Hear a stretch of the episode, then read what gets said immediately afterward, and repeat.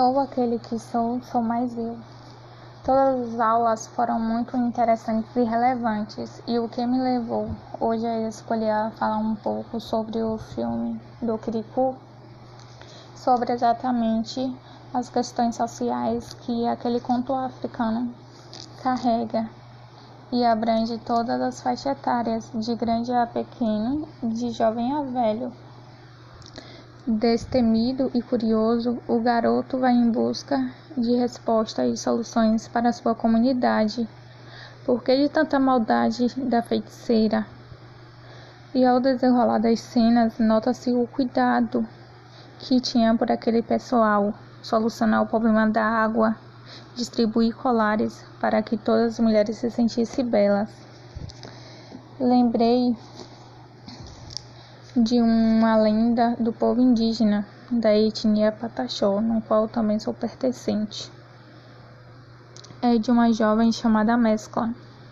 Bom, quem era a Mescla? A Mescla foi escolhida desde o ventre da sua mãe para ser uma grande liderança. Entretanto, ela não poderia se casar nem ter filhos. Porém, os anos foram passando e a Mescla se tornou uma linda jovem muito bonita e também cobiçada.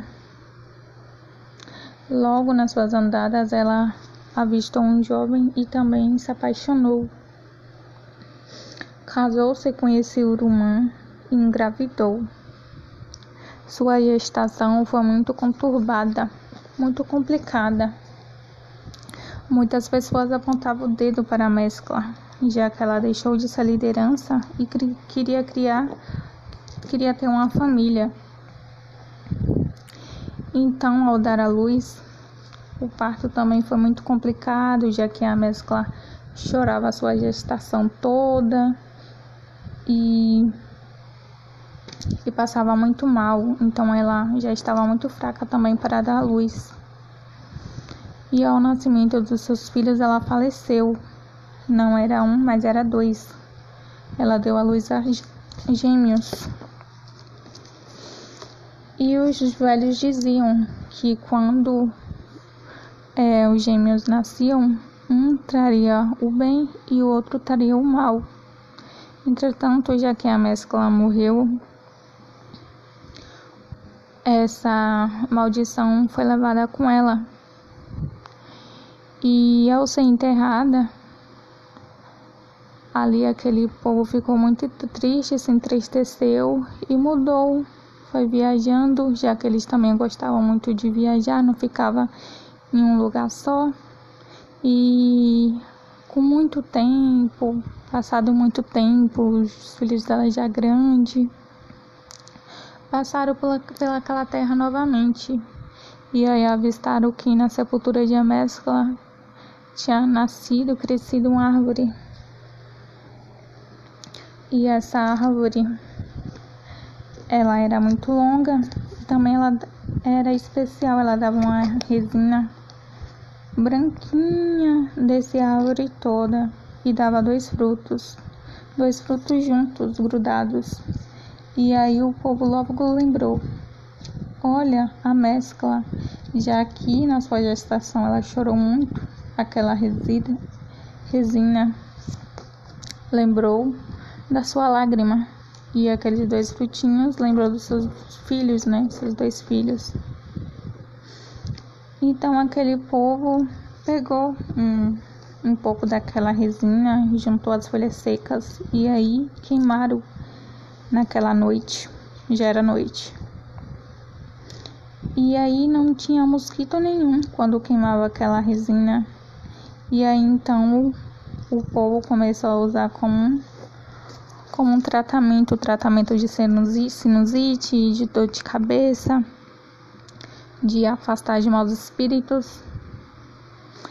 E, e com isso ficou a lenda da mescla. Antes, o povo o povo só tinha como mulheres lideranças Atualmente se tem cacicas no qual se doam e lutam com toda a sua força e garra para ajudar o seu povo. E é relevante sim a curiosidade e entender e questionar o que está acontecendo ao nosso redor. Muitas vezes, quando se tem criança em casa ou alguma criança vem nos procurar, às vezes estamos cansados ou ocupados e aí inibimos, né, aquelas crianças. Ah, não, depois você fala, você fala demais.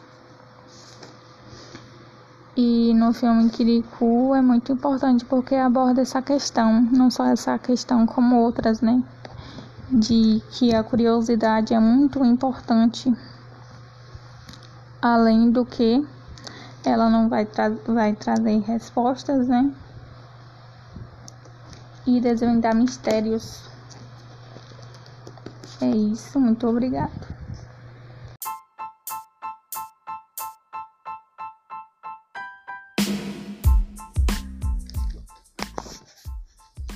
Olá pessoal, meu nome é Lorena, sou do curso de Geografia. E para iniciar, gostaria de citar a frase de Paulo Freire Quando a educação não é libertadora, o sonho do oprimido é ser o opressor.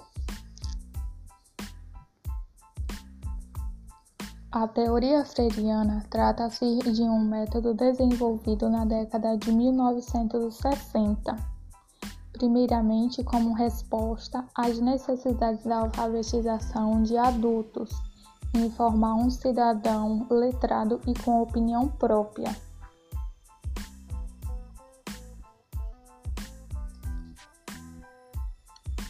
As relações entre professor e alunos se trata do ponto de vista horizontal, que não há aquela relação superior imposta como se vê nas outras tendências.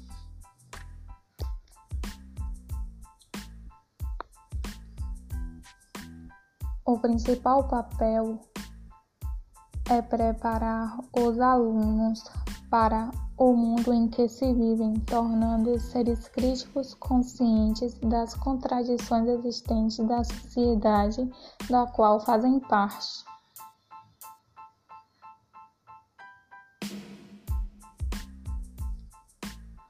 Os métodos de uma pedagogia crítica social dos conteúdos não partem de um saber artificial depositado a partir do exterior nem do saber espontâneo, mas do aluno, confrontando com o saber que se é trazido de fora, compartilhar experiências, ou seja, uma troca de saberes. Paulo Freire foi um educador e filósofo brasileiro e é considerado um dos pensadores mais notáveis da história da pedagogia mundial tendo influenciado o movimento chamado pedagogia crítica, levando-nos à reflexão que não, que não podemos nos conformar com a educação que nos oprime. Por fim, educação não transforma o mundo, educação muda as pessoas, pessoas mudam o mundo.